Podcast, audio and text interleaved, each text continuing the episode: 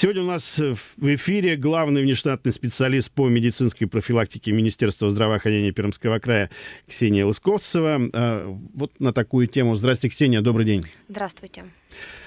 А, прежде чем расскажем о том, почему в Пермском крае такой высокий э, показатель хронических заболеваний, вот мне лично интересно, о каких хронических заболеваниях идет речь? К хроническим неинфекционным заболеваниям мы относим а, несколько групп заболеваний. Прежде всего, это болезни системы кровообращения. Большая часть из них это заболевания, которые характеризуются повышенным артериальным давлением. Это вот та самая известная артериальная гипертония, которая встречается чаще всего в пожилом Печально. возрасте. Не стало уже, кстати. Следующий раздел, да, болезни системы кровообращения, это ишемическая болезнь сердца, которая а, достаточно имеет очень высокий риск по смертности среди нашего населения. Следующей большой группой заболеваний э, являются болезни эндокринной системы, прежде всего сахарный диабет. Сахарный диабет, как мы знаем, имеет э, два вида, сахарный диабет первого типа и второго типа. Среди хронических неинфекционных заболеваний мы обращаем внимание на сахарный диабет второго типа, который точно так же, как и болезни системы кровообращения, развиваются преимущественно в старшем возрасте. Также к хроническим неинфекционным заболеваниям относятся хронические болезни органов дыхания. А лидером из них является хроническая обструктивная болезнь легких. Это то заболевание, которое с годами развивается у курильщиков. И а, последнее – это а, заболевание почек, но они имеют самый маленький удельный вес среди всех хронических неинфекционных заболеваний. Да, я просто я, я вспомнил свою историю, когда вот год назад э, ну, меня постигло это несчастье в октябре, в октябре месяце, кажется, да, и терапевт мне сказала ну, по, по анализу, по, по, по биохимии там, или по общему анализу крови, она сказала мне, ну, вы не переживайте, вы умрете не от ковида, вы умрете от инфаркта. Ну, спасибо, добрая женщина.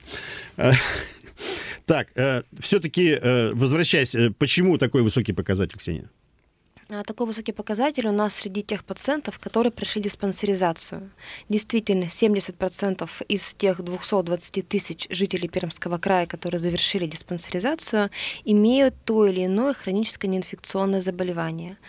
А, туда относятся те люди, которые уже имеют диагноз, который был поставлен им до диспансеризации, а также есть э, категория пациентов, которым впервые были выявлены а, заболевания из данной категории.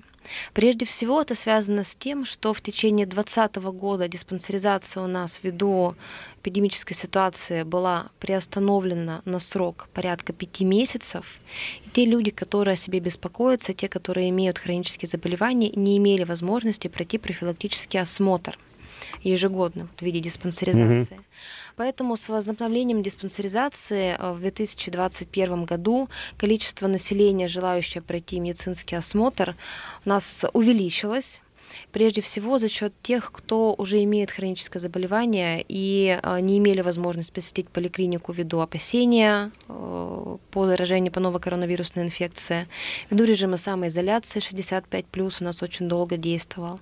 То есть возрастная категория пациентов, имеют больше удельный вес среди всех 220 тысяч жителей, прошедших диспансеризацию. Поэтому процент пациентов, завершивших осмотры и имеющих заболевания у нас такой высокий. Но помимо того, что 70% граждан имеют заболевания на сегодняшний момент, а, следует обращать внимание на вторую группу здоровья, которую вы упомянули. Это те, которые практически здоровые. Так вот, вторая группа здоровья — это те лица, которые на сегодняшний день имеют фактор риска тот или иной, который может привести к развитию хронического неинфекционного заболевания. Периодически повышенный уровень артериального давления. А, пациент может иметь вредные привычки в виде курения, что приводит в свою очередь тоже к развитию хронических заболеваний. Пациент имеет лишний вес, нарушает режим труда и отдыха и не ведет здоровый образ жизни. То есть это вот категория вторая. Это порядка 15% завершивших, и это очень большая цифра. То есть это те люди, которые могут повлиять на свое собственное здоровье своими же собственными силами. И Но по тем или иным причинам этого не делают. Да. К сожалению большое. Так, в докладе нашего министра самой хронически незащищенной стала система кровообращения. 1200 выявили в прошлом году, 4000 в 2020. Это региональная особенность или по всей стране такая тенденция? А вообще э, распространенность болезни системы кровообращения очень велика. То есть э, по Пермскому краю у нас есть такой э, расчетный показатель, это частота встречаемости, это количество э, вновь выявленных заболеваний в пересчете на 100 тысяч осмотренных. То есть если в этом году мы выявили 4 тысячи заболеваний на 200 тысяч осмотренных, то есть распространенность составляет 2 тысячи случаев на 100 тысяч осмотренных по Пермскому краю. Справочно по Российской Федерации показатель в два раза больше. То есть на самом деле распространенность болезни системы кровообращения э, намного больше по Российской Федерации, чем в Пермском крае. Среди вновь выявленных заболеваний. Среди пациентов, которые уже имеют заболевание, болезни системы кровообращения занимают первую строчку, то есть вообще всего э, заболеваний, которые существуют у наших пациентов, большая часть из них болеют именно вот э, заболеваниями сердечно-сосудистой системы. А также порядка половины э, всех смертей от э, того или иного заболевания, разных заболеваний, у нас наступают у жителей Российской Федерации именно от осложнений болезни системы кровообращения. То есть это действительно самая распространенная категория заболеваний. Да. А, насколько данным диспансеризации можно верить? Ну, многие ее проходят так поверхностно или так игнорируют ну, вовсе? На сто процентов. То есть если пациент пришел, если житель нашего Пермского края пришел на диспансеризацию и прошел медицинский осмотр, то все результаты, они правдивы, и это та истинная картина состояния его здоровья, которая у него есть на сегодняшний день. Очень многие считают, э, что диспансеризация им ни к чему, ведь они себя чувствуют абсолютно здоровыми. Вообще, по определению, диспансеризация — это комплекс мер, направленных на раннее выявление заболеваний, а также на раннее выявление факторов риска развития этих заболеваний. Очень многие, особенно молодое население, 30-40 лет, до 50, считают себя абсолютно здоровыми, их ничего не беспокоит. Но в это время у них есть факторы риска, есть какие-то нарушения в состоянии здоровья, на которые есть смысл обратить внимание. Помимо вот хронических неинфекционных заболеваний, еще очень большая категория а, болезней, которые выявляются на диспансеризации, и она направлена на раннее выявление, это онкологические заболевания, которые на данный момент mm-hmm. увеличиваются по частоте встречаемости и среди молодого населения. И выявление онкологических заболеваний на ранних стадиях позволяет сохранить жизнь пациенту, продлить его здоровую жизнь, продлить его трудоспособную жизнь. А, Ксения, скажите, а как вообще исправить ситуацию? То есть как сделать так, чтобы вот э, те, те, то самое молодое поколение, в частности, ну, не игнорировало такую важную вещь, как диспансеризация? Ну... Как исправить ситуацию? У нас есть федеральный закон об охране здоровья граждан. Так вот, одна из статей этого закона гласит о том, что ответственность за свое здоровье несет гражданин. И э, пока мы не сможем достучаться до сердца каждого жителя Пермского края о том, что профилактические мероприятия нужны, о том, что диспансеризация, профосмотр, центры здоровья, вакцинация важны для него, а ситуацию только медицинским сообществом очень сложно будет изменить. Мы бесконечно приглашаем пациентов, мы рассказываем о том, как необходимо пройти профилактическое какой-то осмотр или мероприятие. А, прежде чем а, заболевание уже возникло. А, такой вопрос еще. Этим летом поликлиники стали проводить углубленную диспансеризацию пациентов, которые переболели уже COVID-19. В чем, в чем отличие вот ее э, содержательно от э, ну, обычной ежегодной? Ну, ежегодная диспансеризация, как я уже говорила, направлена на раннее выявление хронических неинфекционных заболеваний, а углубленная диспансеризация для тех, э, кто у нас перенес новую коронавирусную инфекцию, направлена на раннее выявление осложнений и так называемого постковидного синдрома. Э, чаще всего пациенты а, получают осложнения отдаленные через 2, 3, 4, 6 месяцев после перенесенной новой коронавирусной инфекции. И осложнения у нас абсолютно разные. Помимо а, апатии, нарушения качества кожи, волос и ногтей, нарушения сна, очень многие жалуются на развитие болезней системы кровообращения и нервных э, заболеваний. То есть э, все отдаленные инфаркты и инсульты после перенесенной коронавирусной инфекции должны быть выявлены. Этот риск развития этих осложнений может быть выявлен во время прохождения углубленной диспансеризации. Углубленную диспансеризацию могут пройти, но она называется для лиц, перенесших угу. новую коронавирусную инфекцию. Могут пройти э, как те, кто перенес новую коронавирусную инфекцию официально, то есть у кого был положительный ПЦР-тест во время болезни, а также могут пройти лица по желанию. То есть очень многие не обращались, не сдавали, перенесли бессимптомно на ногах и говорят, я считаю, я болел. Или, например, они сдают титр антител и говорят, я точно переболел. Но так как нет официального подтверждения, люди боятся подойти в поликлинику и пройти углубленную диспансеризацию. Нет. Углубленно могут пройти любой житель Пермского края, если он официально болел новой коронавирусной инфекцией или считает, что он ей переболел. Угу. А там, то есть условия это те же самые? То есть а, а, обычно как, как записаться? Записаться на углубленную диспансеризацию можно на портале государственных услуг, то есть там есть прям такой раздел, запись на углубленную диспансеризацию, запись к врачу, и дальше по а, навигации вы следуете э, на запись на углубленную диспансеризацию. Мы ее проходим по а, месту прикрепления полиса ОМС, это наша территориальная медицинская организация, где мы получаем основную медицинскую помощь. А также можно а, записаться и пройти углубленную диспансеризацию при очном обращении в вашу поликлинику.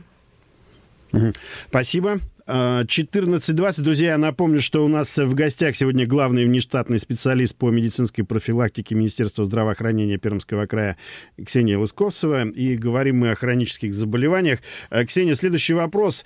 Э, насколько выросла популярность диспансеризации среди населения после начала вот пандемии? Наверное, выросла значительно. То есть даже если мы э, сравним цифры э, лиц, которые были охвачены диспансеризацией в 2020 году и в 2021 году, мы видим значительный рост желающих пройти профилактические мероприятия. То есть люди э, хотят пройти медицинский осмотр и убедиться в том, что они все еще здоровы, их состояние здоровья отвечает их требованиям и желаниям, увеличилось. А я правильно понимаю, что вот, э, чем, чем больше народ, народу диспансеризируется, скажем так, тем меньше хронических заболеваний? Или нет? Такая тенденция тоже может быть, э, но я бы, наверное, сказала, тем больше хронических заболеваний будет выявлено на ранней стадии, и тем большему количеству людей мы сможем помочь раньше. Здесь соглашаюсь, конечно, на сто процентов. А вот я как человек так, с советской формации, э, ну, я всегда считал, что диспансеризацию проходят в большинстве своем какие-то рабочие большие коллективы. А сейчас как? Да, действительно, раньше у нас диспансеризация называлась а, осмотр на предприятиях, на производствах. Это вот была такая дополнительная диспансеризация. На сегодняшний день э, существует всероссийская диспансеризация взрослого населения, и она немножко изменила, изменила формат, она ушла от э, работодателю лично к человеку, к его медицинской территориальной организации. То есть даже самозанятые могут пройти диспансеризацию, не обязательно иметь э, место работы в крупной организации. Но... То есть на предприятиях существуют медицинские осмотры, но это периодические медицинские осмотры а, людей, которые имеют производственные факторы риска. Это немножко другой медицинский осмотр. Ну нет, я, э, то есть, э, ну как я считаю, если предприятие, скажем так, солидная и с солидной репутацией. Такие вещи там, безусловно, должны присутствовать. Я, я имею в виду... Вот... Э, федеральный закон нас э, обязует вообще все предприятия вне зависимости от э, их масштаба ага. осматривать один раз в год всех своих сотрудников, сотруд... тех сотрудников, которые имеют тот или иной фактор риска. Они бывают разные. У кого-то бывает ионизирующее излучение, у кого-то вибрация, у кого-то шумовые, у кого-то там температурные, высотные какие-то, вот в зависимости от профиля. Но это периодический осмотр с целью выявления профпригодности сотрудника. А диспансеризация все-таки направлена на раннее выявление а, большей части заболеваний, не связанных даже тех, которые с профессиональной деятельностью, и она доступна для каждого жителя Пермского края старше 18 лет, вне зависимости от его специальности и формы трудоустройства. Угу. А э, все, все эти противоэпидемические меры, которые сейчас присутствуют, а, они никоим образом не влияют вот на э, людей, которые желают дисп пройти диспансеризацию, я имею в виду, э, очередь, может быть, какая-то э, стоит, я не знаю, из желающих? Мы соблюдаем все противоэпидемические мероприятия. Вот об этом, да, об этом. Да, то есть они соблюдаются. Есть э, две, а, как бы две основных принципа соблюдения. Это э, разделение потоков. То есть пациенты, которые условно здоровые, те, которые пришли за диспансеризацией, за вакцинацией, за э, диспансерным осмотром по основному заболеванию, у них нет признаков ОРВИ. Это один поток. И второй поток пациентов, которые имеют признаки ОРВИ, температуру, кашель, насморк. То есть потоки этих пациентов в каждой поликлинике разведены. То есть здоровый и пациент с ОРВИ вместе в здании не встречаются. Вот о, такие у нас правила размещения mm-hmm. потоков. А также для удобства пациентов у нас существует запись на диспансеризацию, чтобы можно прийти по времени и не стоять в очереди, что тоже сокращает время пребывания в поликлинике и позволяет нам избегать вот этих вот очередей, скопления людей и риска распространения новой коронавирусной инфекции ввиду вот просто скопления населения. То есть предварительная запись и разведение потоков здоровых и пациентов с простудными заболеваниями. А, Ксения, спасибо огромное. И в завершение нашей беседы давайте еще раз обозначим вот какие-то основные моменты. То есть обратимся к людям, а, ну, которые, скажем так, э, относятся к диспансеризации, ну так, несерьезно? А для тех, кто относится серьезно и несерьезно, для каждого жителя Пермского края мне хочется сказать, что диспансеризация — это вообще мероприятие необязательное. Это мероприятие, которое нужно пройти по вашему желанию.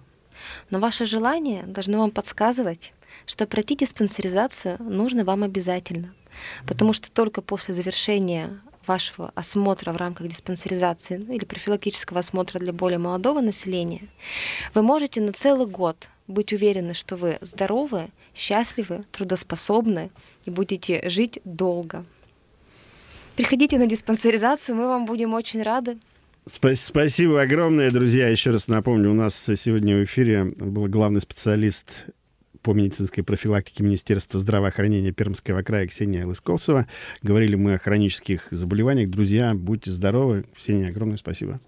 Пожалуйста. До новых встреч. До новых встреч.